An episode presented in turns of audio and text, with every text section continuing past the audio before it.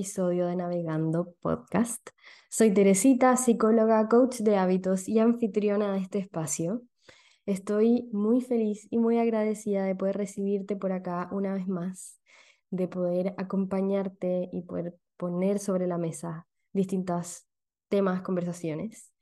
Hoy día te traigo un tema que me emociona muchísimo y que a la vez me intimida un poco Quiero que hablemos acerca de habitar nuestro cuerpo y sanar poco a poco la relación con nuestro cuerpo y desde ahí también con nosotros mismos.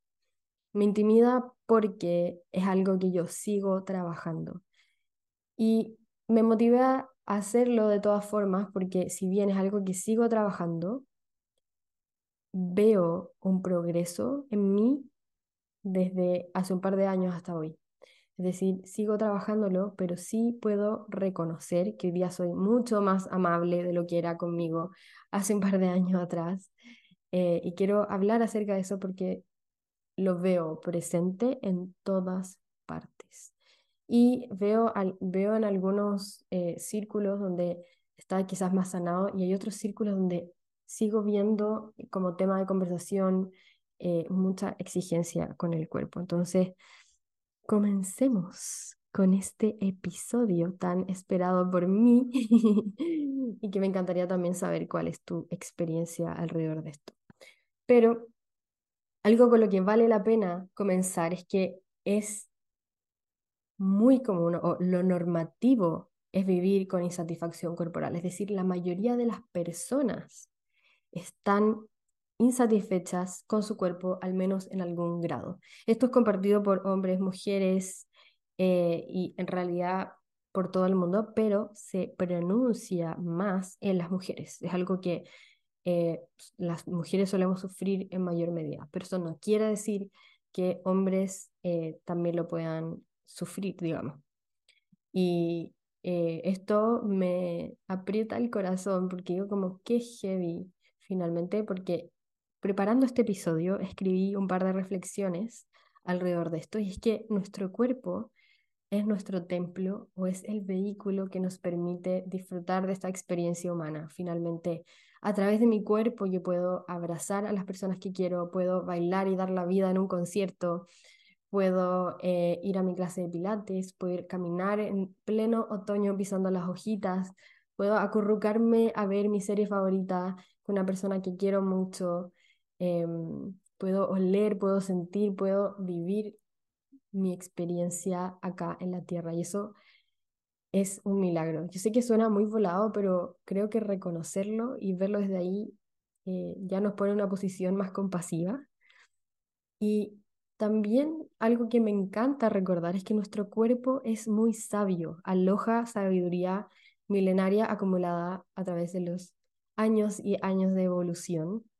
Imagínense todo lo que tuvo que pasar eh, nuestro cuerpo, digamos, ya, quizá, por ejemplo, yo tengo 28 años, no tengo millones de años, pero mi cuerpo, decirlo así, por este diseño, este modelo, así como eh, el iPhone 11 o 15 o lo que sea, como nuestro modelo de humano, tiene millones de años de sabiduría y aprendió en algún momento a bombear sangre de cierta manera, a almacenar aire en los pulmones, a sintetizar las neuronas, neuronas de cierta manera para poder crear ideas y pensar de maneras distintas. Y eso me parece un espectáculo. O sea, qué increíble es esto y qué increíble es recordarlo también. Veo también el cuerpo como una casita, es nuestra casa finalmente, ¿cierto? Em, y el habitar nuestro cuerpo, me encanta verlo desde ahí. O sea, ¿cómo quiero habitar mi casa? ¿Cómo quiero habitar mi cuerpo? Quiero quizás volverlo un espacio acogedor donde me den ganas de vivir ahí, por, por decirlo así, mantenerlo limpio, ordenado, eh, tratar de eh, integrar e-, elementos que lo vuelvan más acogedor todavía, como poner mantitas, velas, eh, plantitas o lo que sea, y como hacerlo em, o construir una experiencia en mi hogar, slash mi cuerpo, que se sienta rica y que pueda disfrutar. Puede que mi casa no sea exactamente como yo quiero, como exactamente como yo he soñado, pero, pero ok, como la quiero y con lo que yo tengo, con lo que está disponible para mí en este momento, la disfruto y lo trato de volver lo más acogedor posible. Versus tener una casa que odio y que estoy en guerra con esa casa y que probablemente la, no, no la trato bien, no la trato con respeto, no, no le doy el amor suficiente y puede que incluso no conozca esa casa completa. Y puede que toda mi vida haya estado viviendo en una habitación, en una pieza solamente, y todavía me falte conocer las otras piezas y todo lo que tienen para ofrecerme. Eh, y desde ahí es que quiero conversar esta, conversa conversar esta conversación, iniciar esta conversación finalmente, eh, y, y como desde ese respeto, independiente si esa casa, ese cuerpo es exactamente lo que yo quiero, el respeto hacia lo increíble que es nuestro cuerpo. Y preparando este episodio fue inevitable para mí recordar un poco de, de mi contexto o mi historia alrededor de esto. Yo nací en 1994. Yacía un 27 de noviembre de 1994. Nació una niña en Santiago de Chile. Bueno, eh, nací en, un, en una época como en plena moda de los cuerpos hiperdelgados y eh, la normalización en esa época de eh, la anorexia y trastornos de la conducta alimentaria gatilladas por esta obsesión por la imagen muy, muy delgada. Y finalmente eso estaba muy arraigado. O sea, yo me acuerdo desde muy chiquitita haber eh, como haber tenido conversaciones con amigas o haber tenido eh, adultos a mi alrededor que hablaban de cuerpos de otros niños, de cuerpos de otros adultos. Y era muy normal, finalmente. Era parte de, o sea, finalmente como muy, muy arraigado en la cultura. Y como lo veo, o sea, tengo como flashbacks, así se dice, ¿cierto? Sí, flashback hacia atrás de recuerdos de distintos como momentos de mi vida, pero eh, me acuerdo de eso, de haber tenido eh, ejemplos de chiquitita en que era muy normal que se hablara del cuerpo ajeno. Y luego me salto y me remonto a mi época universitaria, en la que por estudiar mucho o por, por tener como pésimos hábitos de estudio, eh, finalmente lo que me pasaba es que terminaba teniendo, o sea, terminaba teniendo, terminaba con un cortisol elevadísimo eh, como maltratando mi cuerpo, durmiendo poco, comiendo mal, eh, todo, y eso generaba repercusiones también en cómo me veía. Eh, tenía mucha espinilla, me acuerdo que hasta se me caía un poco el pelo, como haber estado constantemente hinchada, sufriendo de, de dolores de estómago, em, y como no lograba hacer match en mi cabeza que mis hábitos de estudio me estaban provocando eh, estas eh, repercusiones en mi cuerpo y que por ende me, me repercutían en, em, en, la forma en que me veía. O sea, digamos que eh, me hinchaba constantemente. Y si yo veo fotos de esa época, me lo digo como, uff, qué linda o como qué, qué guapa, ¿no? qué linda o qué, qué estupenda o lo que sea, como que digo como en verdad estaba bien, o sea, quizás tenía espinillas, pero igual era, estaba saliendo del colegio, digamos, seguía siendo súper adolescente, entonces sí, obviamente hay cosas que podemos mejorar, pero no era como tan terrible como era para mí en, en mi cabeza en ese momento. Em, y todo se daba también porque llevaba mi cuerpo al extremo, viendo como si mi cuerpo fuera una maquinita que tenía que responder y que tenía que em, rendir, ¿cierto? Eh, y que no me daba cuenta, estaba en piloto automático, pasaba los meses y veía mi cuerpo que ya estaba hinchado y que no me cabía la ropa y que tenía muchas espinillas, etc y, me, me, empezaba a dar ansiedad de que quería resultados ahora ya, entonces probando distintas dietas, etcétera, etcétera. Eh, y otro, otro momento de mi vida que reflexionando sobre este tema me remontó es a la época como modo novia, como previa al matrimonio. Yo ya había trabajado varios de mis hábitos, varios de, o sea, como harto de mi diálogo interno, yo ya llevaba un par de años con, con terapia, etcétera pero aún así, aún así, yo sentí mucha presión por la expectativa a propósito como del glow up de ser novia, como de lo que se espera de ti por, por, eh, por estar como en, en modo novia. Efectivamente, eh, el, el, día del matri es un día que estás feliz y sobre todo como si es que en verdad te, lo, logras relajar y, y, lo puedes disfrutar, en verdad estás radiante porque es un día como llenísimo de amor. Pero yo sentía que eh, era, no era suficiente y trataba de hacer como ayunos muy largos o quitar los carbohidratos y que acá no voy a criticar ningún tipo de dieta, no soy nutri y, ni nada, pero, pero sí estaba como, trataba de tomar medidas muy heavy y yo, mientras estaba siendo novia, pasé por un burnout, eh, renuncié a mi trabajo, empecé a emprender, recibí a la Julita eh, como cachorrita, que era una rica, pero wow, qué estrés eh, cuando son cachorritos, que podemos hablar de eso en otro episodio. Em, pero, pero sí, estaba atravesando muchas cosas y mi cuerpo me estaba permitiendo vivirlas y me estaba sosteniendo en esa experiencia. Em, y, y si, si yo soy honesta, como en las fotos de mi matri, yo me veo ahora y digo como, ay, qué linda, como qué linda me veía o lo que sea, pero cuando yo estaba ahí, yo sentía que en verdad no estaba como yo quería estar. Como, qué fuerte es eso.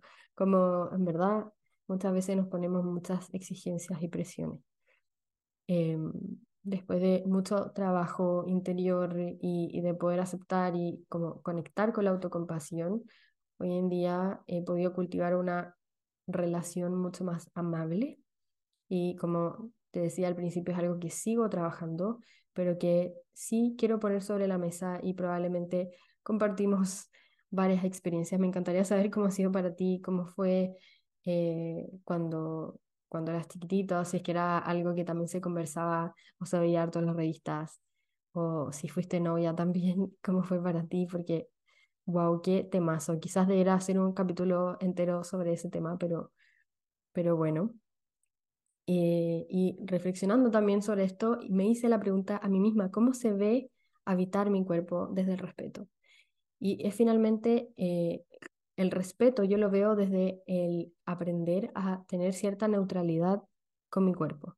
Digamos, eh, poder reconocer que, que mi cuerpo es el que me permite hacer muchas cosas, agradecerle que me permita hacerlo, eh, ver al cuerpo como un instrumento más que un adorno, un, instrumento como este vehículo que me permite experimentar, más que un adorno que debe verse de eh, cierta forma, de acuerdo a cierto estándar o expectativas. Eh, creo que ese respeto parte de ahí, el habitarnos parte de ese respeto hacia mi cuerpo y todo lo que me permite hacer. Eh, también considero que esta neutralidad corporal tiene mucho que ver con decir como, ok, quizás no estoy exactamente como quisiera estar, quizás, por ejemplo, por temas de salud, necesito em, trabajar en mí y mejorar mi condición física, pero eso es distinto a eh, verlo como parte de tu valor como persona. Tu valor como persona no está asociado por ningún motivo a cómo te ves. Tu valor como persona va muchísimo más allá. Y lo importante de poder trabajar esta relación con nuestro cuerpo y volverla más amable es porque es finalmente lo que tenemos para nosotros todos los días. Digamos, vivimos en nuestro cuerpo como, eh, y, y poder cultivar un espacio acogedor es tan importante porque cambia en 180 grados nuestra experiencia.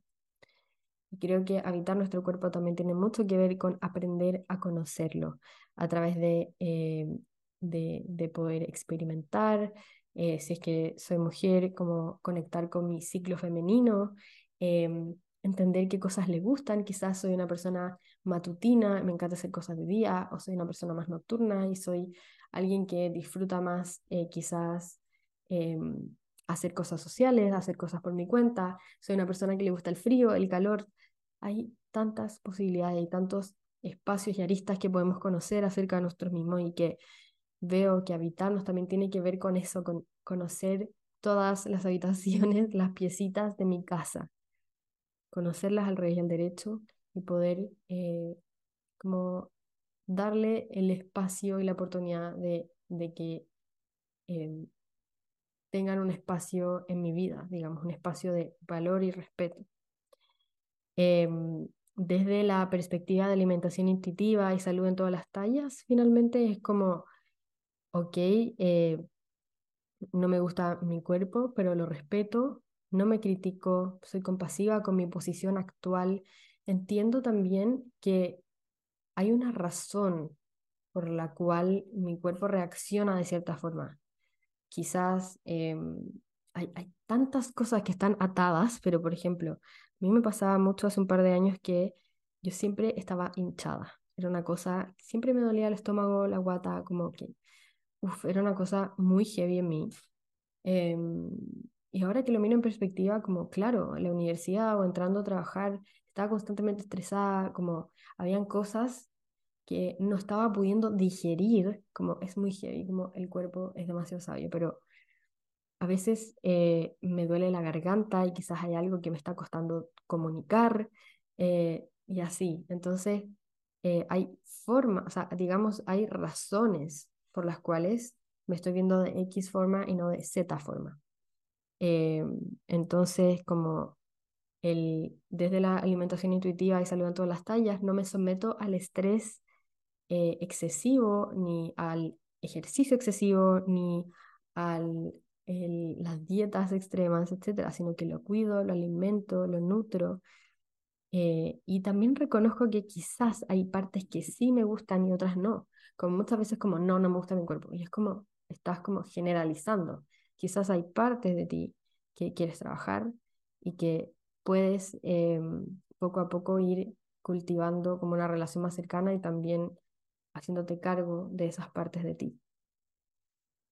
Y por el contrario, ¿cómo se ve estar como en guerra con mi cuerpo, estar en una relación que no se siente tan acogedora?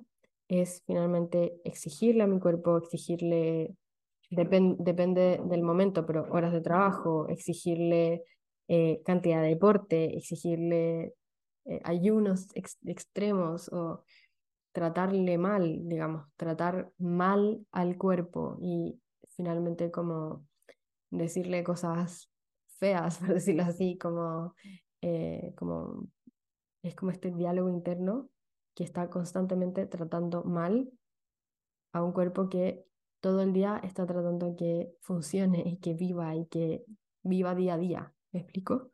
Es como, ok, el cuerpo está ahí haciendo lo mejor que puede y tú, o, quien sea, como en mi caso yo, eh, en algún momento como tratándolo mal y siendo demasiado exigente.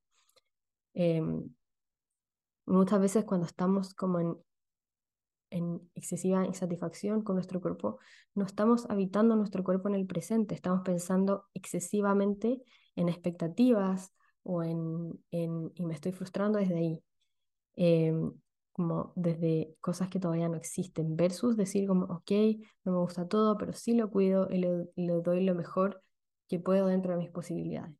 Esto es algo que eh, conversé mucho ahora antes de entrar a grabar el episodio con mi amiga Marce Gallegos, que ella es psicóloga también y ella trabaja con eh, un montón con trastornos de la conducta alimentaria y es una crack, la admiro muchísimo.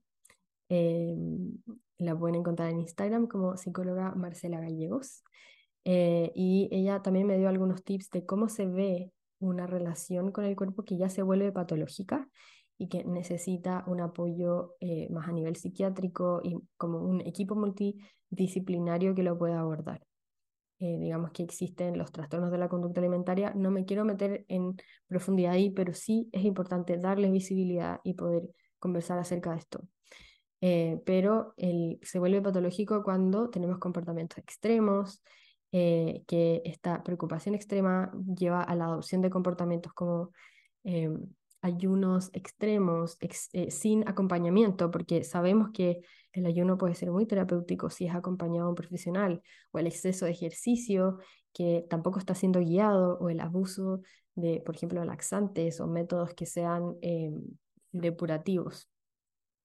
depurativos. Depurativos sí, pero sí.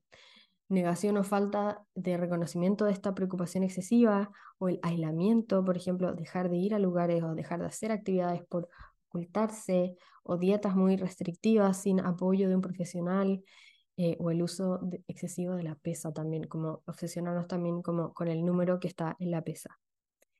Em, y sí, esto yo lo, digo y se me aprieta el corazón porque digo como, wow, como esto es muy heavy y es muy real. Esto ocurre a diario y es muy importante visibilizarlo y trabajarlo y pedir ayuda.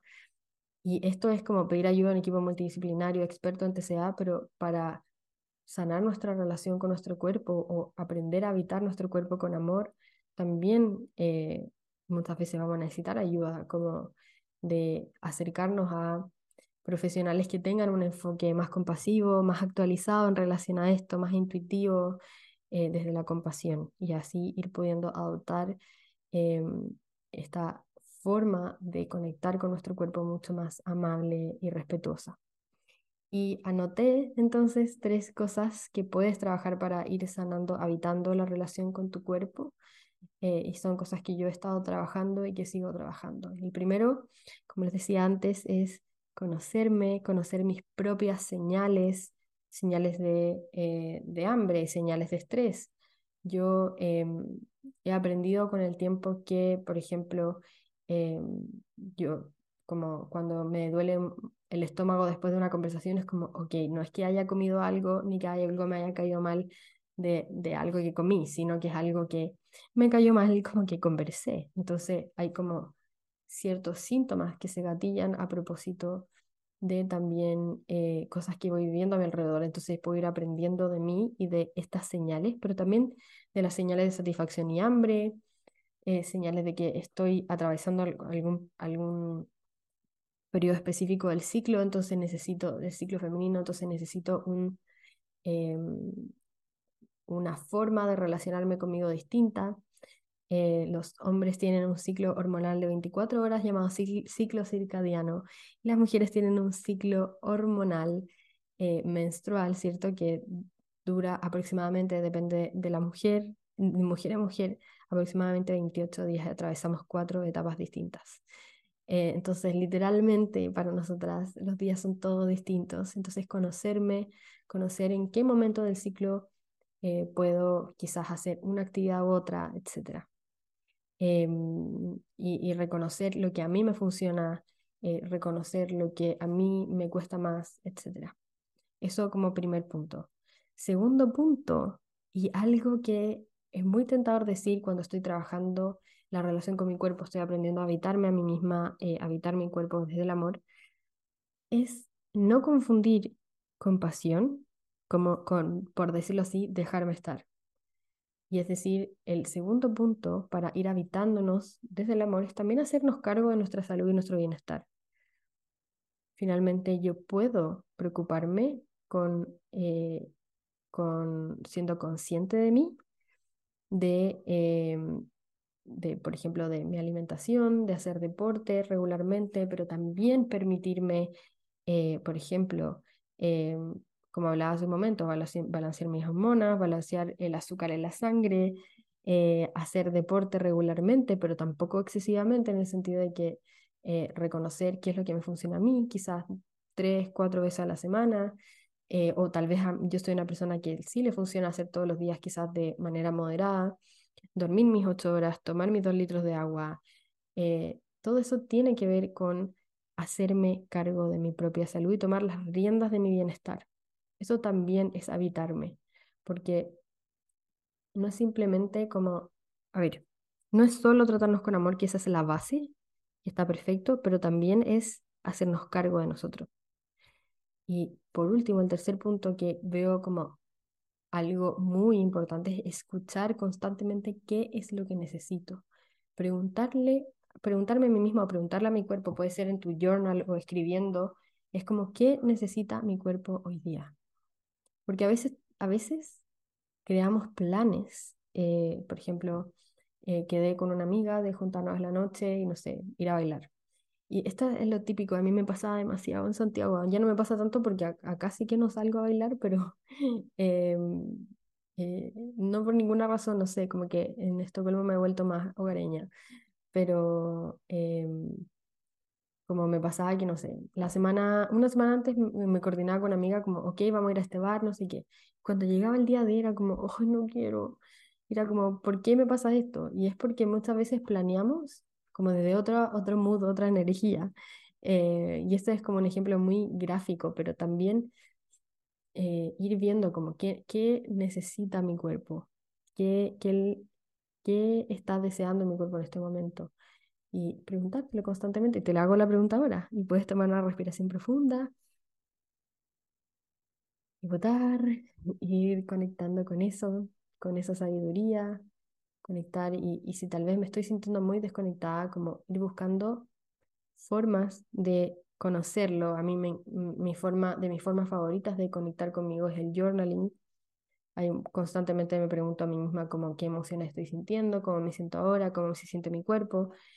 Em, pero también leer acerca de alimentación intuitiva, leer acerca de em, como bienestar, autocompasión, todo eso también ayuda. Em, y que estés escuchando este podcast también. me encantaría saber cómo es para ti este tema, si has podido ir trabajándolo o, o en qué posición te sientes en este momento.